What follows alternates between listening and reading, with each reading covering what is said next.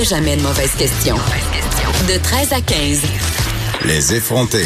Avec Geneviève Peterson.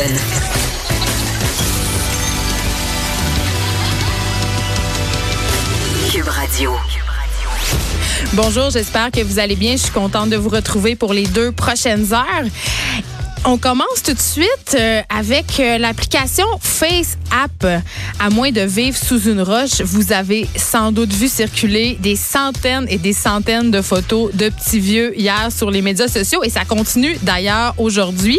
Euh, ces photos qui sont générées évidemment par l'application Face App nous permettent de modifier notre visage de façon à savoir à quoi on va ressembler quand on va être vieux.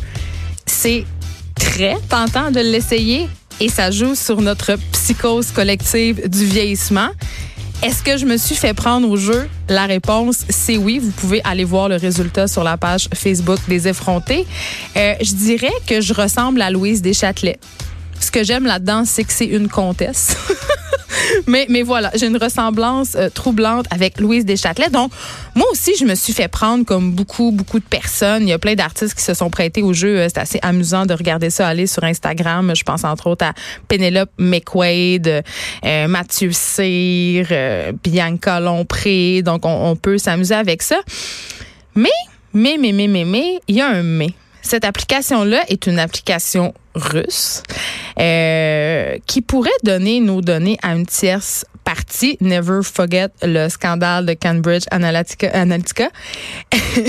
c'est aussi un puissant outil de reconnaissance faciale. On va en parler avec euh, Steve Waterhouse plus tard à l'émission.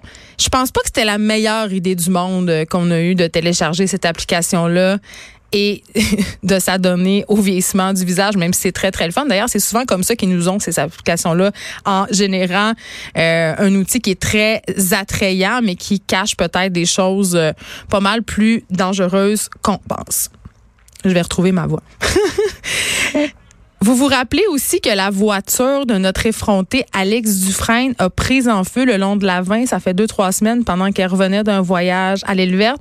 Ben, elle s'en magazine une nouvelle puis, euh, je dirais, c'est un euphémisme, qu'elle trouve pas ça si facile que ça. On se rappelle que mon ami Alex Dufresne est une saltimbanque qui a grandi à Ville-Mont-Royal. Donc, elle sait pas trop si elle doit acheter une auto électrique, un Land Rover, un mélange des deux ou une vieille Tercel usagée sur Kijiji.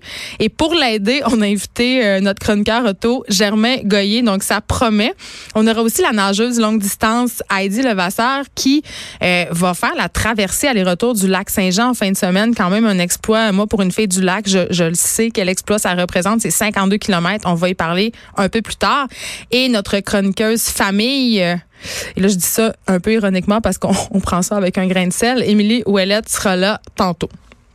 Mais là, euh, il faut que je vous dise que je suis dans tous mes états en ce moment. Euh, je sais pas si c'est parce que j'ai du sang norvégien de quoi de même, mais jaillit la chaleur à un tel degré. Puis il me semble que nos étés sont de plus en plus chauds. On en parle souvent. Puis là, je sais que j'ai l'air d'une vieille matante de 78 ans qui dit Ah mon Dieu, il me semble qu'il fait plus chaud. Mais, mais euh, c'est quand même vrai. On enregistre des records de chaleur. Et le pire, c'est qu'on annonce une vague de chaleur en fin de semaine sur le sud du Québec et ça me fait capoter. Environnement Canada qui a émis euh, ce matin un bulletin météorologique spécial pour plusieurs régions du sud de la province il y a une masse d'air chaud et humide, dégueulasse, qui va nous envahir.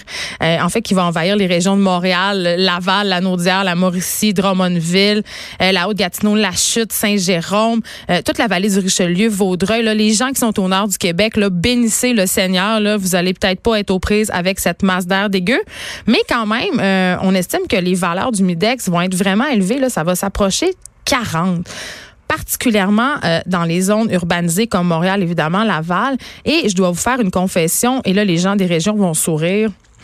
J'haïs Montréal l'été, là. Moi, je m'en sac des festivals, de toutes les affaires qui se passent ici l'été. J'haïs Montréal l'été, surtout mon voisin, OK, qui a décidé de mettre du pavé uni à la grandeur de sa cour, même si ça contribue à faire grimper la température. Ça crée littéralement un îlot de chaleur.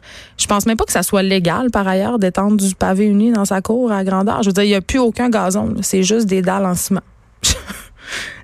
il aime pas, il aime pas la nature, je sais pas. Mais n'empêche qu'à Montréal, il y a des quartiers qui sont des véritables fournaises. Puis j'ai jasé l'autre fois euh, avec le chef du département de la climatisation de la quincaillerie d'une grande chaîne que je nommerai pas près de chez nous, puis il me disait, écoutez, les ventes d'air climatisé connaissent une hausse sans précédent. Puis je me disais, c'est un peu poche parce que c'est un cercle vicieux. Euh, c'est le réchauffement climatique, donc on achète plus d'air climatisé, on pollue plus et ainsi de suite.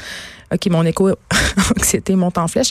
Mais, mais vous comprenez le principe, on, s'en sort pas. Puis je me demande si ça va être possible désormais de vivre en ville sans air climatisé, tellement on a des vagues de chaleur de plus en plus euh, qui durent de plus en plus longtemps et qui sont de plus en plus fréquentes. Et ce monsieur-là, euh, qui est le chef du département euh, des airs climatisés, il me disait, on vend tellement d'air climatisé qu'on on faut arrêter parce qu'on n'a plus de staff pour les installer.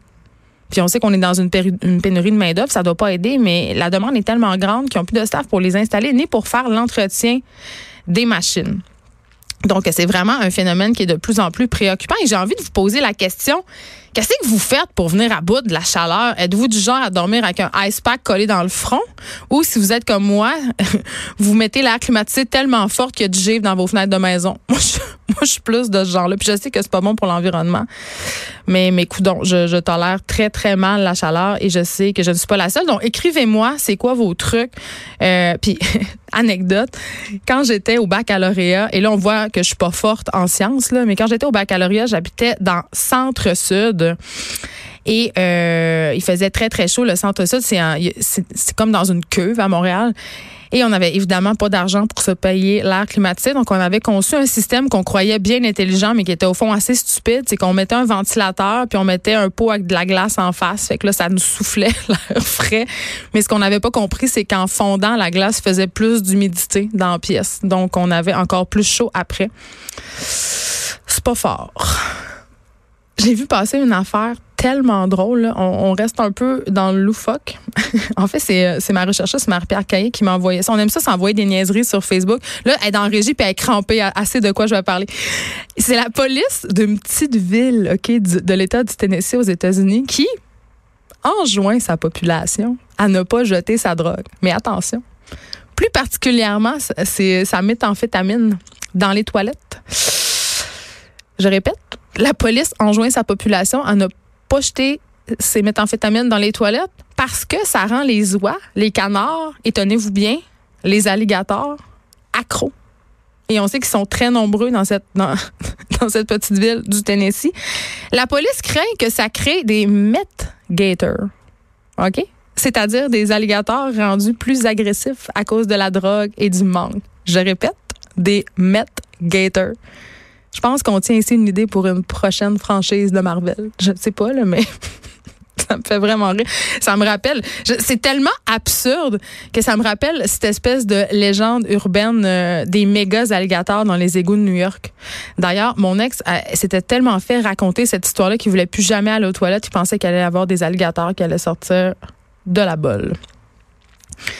Hier, on s'est parlé euh, avec euh, Baptiste Zapirin euh, du code du baron mexicain de la drogue El Chapo qui devait connaître sa sentence aujourd'hui. C'est chose fait, il a été condamné à la prison à perpétuité avec un bonus, un bonus de 30 ans. Je sais pas à quoi ça sert, mais je pense que le juge voulait faire son point. Euh, ce qui est assez euh, ironique, mais en même temps, c'est pas très surprenant, c'est que ces avocats, euh, quand même, ont déjà annoncé qu'ils feraient appel de cette condamnation. Mais si la tendance se maintient, El Chapeau s'en va donc, s'en va dans la prison à laquelle on faisait référence hier, la prison de l'enfer, qui est située dans le Colorado, dans une cellule 4 par 4, où on va lui passer des programme religieux, peut-être même le film On Plan, on sait pas. Mais voilà, le, baron de la drogue, euh, El Chapo, euh, c'est terminé pour lui, il s'en va en prison.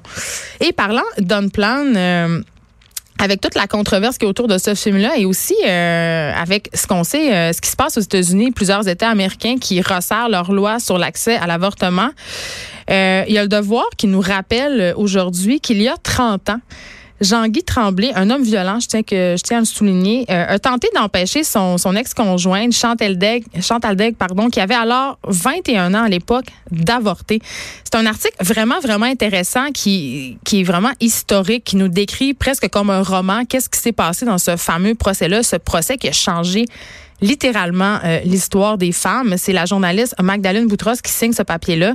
Elle nous amène dans les coulisses de cette affaire-là. On se rappelle que euh, Jean-Guy Tremblay, à l'époque, avait obtenu une injonction interdisant à Chantal Day, qui avait 21 ans, je l'ai dit, euh, de mettre fin à sa grossesse. Et ça a été confirmé le 17 juillet 89 par la Cour supérieure du Québec, puis maintenu par la Cour d'appel. Euh, à tel point que la cause a grimpé euh, assez rapidement, par contre, à la Cour suprême du Canada parce qu'on devait se dépêcher parce qu'évidemment, la dame était enceinte et plus euh, la grossesse avançait, plus, moins ça allait être facile pour elle d'avorter. Et c'est une véritable saga qui a été cruciale. Et il y a eu un coup de théâtre quand même assez incroyable dans ce procès-là. Le Bitou 89 en pleine audience, ok, de la Cour suprême là, pendant l'heure du dîner. Euh, les avocats de Chantal Degg ont appris euh, qu'à l'aide d'un groupe de militantes, elle avait traversé la frontière américaine déguisée en punk pour aller se faire avorter à Boston. Euh, donc, elle, euh, elle, s'en foutait là, que peu importe le jugement qui allait avoir lieu, elle a décidé qu'elle mettait fin à sa grossesse. Et là, ça a été quand même assez compliqué parce que l'avocat euh, a dû convaincre les juges de procéder quand même et ont dû aussi jurer qu'ils n'étaient pas au courant des intentions de leur cliente. Littéralement, l'avocat explique que son nom, c'est Robert Descarrés, qui a eu 30 minutes pour se préparer à plaider pour sa cliente qui s'exposait quand même à la prison et à une amende parce qu'elle avait été contre l'injonction qui avait été euh, établie par la Cour du Québec. Euh, donc, il a convaincu, euh, à la dernière minute, il a convaincu les juges qui étaient tous en vacances d'écouter quand même la cause. Et c'est drôle parce qu'il y a eu des, de l'intimidation pendant ce procès-là. Il y a des membres d'un groupe anti-choix qui ont lancé un ourson en peluche à travers la fenêtre de la voiture de Robert Descaries, l'avocat. Et il y a une photo très forte dans l'article du Devoir où on peut voir M. Descaries avec l'ourson il l'a gardé depuis 30 ans, euh, cet ourson-là, comme symbole de ce combat euh, moral-là. Et euh, évidemment, c'est une cause qui a été très importante pour le Québec parce que ça arrivait un an après l'arrêt Morgan Taylor, où on avait décidé de décriminaliser l'avortement au pays. Là, on devait décider si le fœtus avait des droits. Et ce qui est intéressant, c'est que la décision a été prise assez euh, rapidement et ça a fait l'unanimité. Euh, la Cour a vraiment euh, marqué son point. Et je dirais, tu sais, ça fait 30 ans, ça paraît loin. Mais c'est un clignement d'yeux dans l'histoire. Puis on espère que la discussion sur l'avortement ne sera pas un enjeu de la prochaine élection fédérale. Le Parti conservateur semble assez clair sur la question. Andrew Scheer qui a dit qu'il désirait pas remettre la question sur le tapis. Mais on sait quand même qu'il y a plusieurs députés conservateurs qui ont des positions anti-choix. Il y en a même euh, qui ont été, euh, qui ont assisté en fait à la séance, une séance de projection privée du film On Plan. Ça demeure tout de même inquiétant. Allez voir ça pour vrai. Euh, je le répète, là, ça se lit comme un roman, c'est dans le devoir. On parlait hier euh, de l'industrie de la fast fashion avec notre chroniqueuse Maude Carmel et parfois l'actualité fait bien les choses euh, ou nous nous prouve en quelque sorte qu'on a raison de se questionner sur certaines certaines choses et un, des rois de l'industrie de la fast fashion, si on veut, c'est Joe Fresh. C'est un leader de cette industrie-là. Euh, les vêtements de Joe Fresh, on peut les retrouver dans plusieurs grandes chaînes d'épicerie. Mais en fait, c'est possédé par l'Oblast, mais on peut les, euh, les, se procurer des vêtements de Joe Fresh. Euh, chez Provigo, chez Maxi, chez Pharmaprix, euh, même euh, qu'à certains endroits, euh, Joe Fresh a carrément pignon sur rue. Puis l'objectif de la marque est quand même simple, c'est offrir des vêtements bon marché à toute la famille. Euh, c'est aussi très genré. Là. Moi, c'est un, des côtés que j'aime moins. Là. Je raconte toujours que je voulais acheter des cache-couches pour mon gars à 3 pour 10 pièces puis qu'il avait mis une petite brodure rose pour être sûr qu'on achète tout ça en double. Donc, c'est vraiment une, une, business qui est basée sur la surconsommation. Ils ont 18 collections par année. Euh, mais il reste que c'est un choix très populaire. Puis là, je veux pas chémer personne. Je veux pas euh, faire sentir coupable personne d'acheter des vêtements chez Joe Fresh. J'en achète aussi, je viens de le dire. Euh, je suis attirée par le prix, le fait que ça soit des vêtements qui sont souvent assez mode, mais aussi par le côté pratique d'acheter des vêtements au même endroit où je fais mon épicerie. Mais là, il y il y a un rappel. Et ça, c'est pas vraiment surprenant. Il y a un rappel de chapeau pour bébé. OK? Santé Canada qui a annoncé le rappel de 64 000 chapeaux de soleil euh, Joe Fresh euh, qui ont été vendus de janvier à juin dernier. Et là, euh, c'est parce qu'il y a un risque d'étouffement. Là, il faut rassurer quand même les gens. Là, en date du 28 juin dernier, il n'y a aucun incident, aucune blessure qui a été signalée relativement à l'utilisation de ces produits, mais on sait que dans les cas de rappel, surtout quand il y a des risques d'étouffement, les marques préfèrent être plus prudentes Euh, donc, c'est vraiment le ruban qui est utilisé pour attacher le chapeau qui est problématique. Il peut se détacher. Puis les produits visés par ce rappel-là, ben, la taille, c'est 0,12 mois ou 12 à 24 mois. Ces chapeaux-là, évidemment, sont fabriqués en Chine. Euh, il faut vraiment regarder parce qu'ils sont offerts en différentes couleurs, différents motifs. Donc, Santé Canada vous demande si vous avez acheté un de ces chapeaux-là, euh, justement, dans un Maxi, Pharmaprix, Presto, Provigo, Accept, même l'Intermarché, euh, il vous demande de cesser immédiatement d'utiliser le chapeau et de le retourner dans un magasin associé euh, à l'Oblast pour obtenir un remboursement complet. La raison pour laquelle je vous parle de ça, c'est ben, évidemment pour des raisons de sécurité. Euh, on est nombreux à avoir des enfants et l'été, on les protège du soleil, on achète des chapeaux. C'est tentant à l'épicerie d'acheter les petits chapeaux euh, qui coûtent 6 piastres. Euh, la raison pour laquelle je vous parle de ça, c'est parce que je suis pas vraiment surprise qu'on rappelle des systèmes Joe Fresh et c'est pas la première fois. Moi, ça m'est souvent arrivé avec du linge pour bébé. vous savez, les petits boutons pression, là, les petits boutons pression qui se détachent, qui tombent carrément des vêtements. Euh, ces chapeaux-là sont fabriqués en Chine. On va vite, on se soucie peu de la confection. Puis, oups, ben on oublie de concevoir la sangle du chapeau de façon sécuritaire pour les bébés. Et puis, je le répète, là, je juge vraiment pas les gens qui achètent du duo fresh. J'en achète, mais parfois, ça vaudrait peut-être la peine de fouiller un peu, de regarder, d'aller dans les friperies ou juste de demander à ses amis qui ont des enfants s'ils ont des chapeaux à donner. Parce que Joe Fresh, c'est beaucoup, beaucoup, beaucoup de collections par année. C'est des vêtements gaspillés, puis une industrie ultra polluante. Donc, si vous avez un chapeau de Joe Fresh euh, qui est concerné par ce rappel-là, euh, je, vous, je vous le redis, vous allez en magasin, tous les magasins qui sont affiliés à l'Oblast, et euh, vous vous faites rembourser. un dernier truc, avant qu'on parle à notre nageuse longue distance. J'ai envie de, On a parlé beaucoup cet hiver de ce fameux scandale, entre guillemets, liant les implants mammaires texturés. Et là, on a du nouveau par rapport à cette affaire-là. Euh, premièrement, c'est 7300 Québécoises qui ont des implants mammaires texturés euh, et ils ont été contactés par les établissements de santé de la province pour les aviser du risque de cancer. Ok, donc c'est le résultat d'une démarche préventive qui a été entreprise en mars dernier par le ministère de la santé du Québec.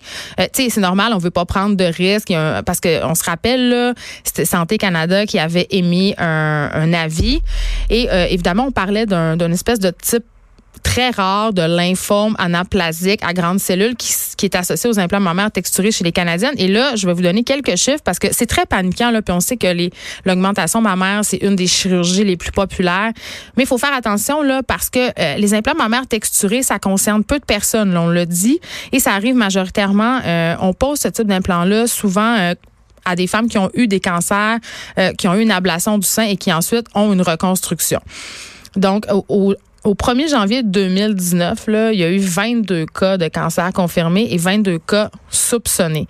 C'est un risque qui est quand même faible. C'est une personne sur 30 000. on va se dire c'est une personne de trop, mais quand même, il faut pas paniquer. Et la raison pour laquelle euh, le gouvernement rappelle les femmes, c'est pour bien, bien leur expliquer les risques, mais surtout pour les amener à être vigilantes quant aux symptômes, leur expliquer euh, justement si vous soupçonnez un, un lymphome, euh, on leur donne un peu des outils pour les dépister. C'est sûr que c'est sûr que c'est plate parce que les femmes que ça touche, c'est des femmes qui ont qui ont eu un cancer du sein, fait que c'est encore c'est encore euh, un traumatisme, quelque chose d'angoissant qui est lié à leur sein. Fait que c'est ça que je trouve très dommage dans cette affaire-là. Puis je dirais, ce qui est poche aussi, c'est qu'on banalise beaucoup les chirurgies esthétiques. Et là, je, je sais que ça a créé beaucoup, beaucoup d'angoisse chez les patientes qui ont des implants euh, qui ne sont pas visés là, par cet avis-là, les implants normaux, entre guillemets.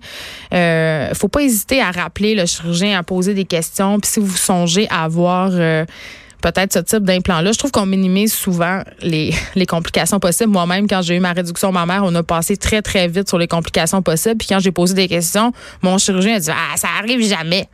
Mais ça arrive des fois. Puis peut-être, là, on parle d'une femme sur 30 000, mais si c'est toi la femme sur 30 000, ben c'est très, très, très plat. On s'arrête un instant.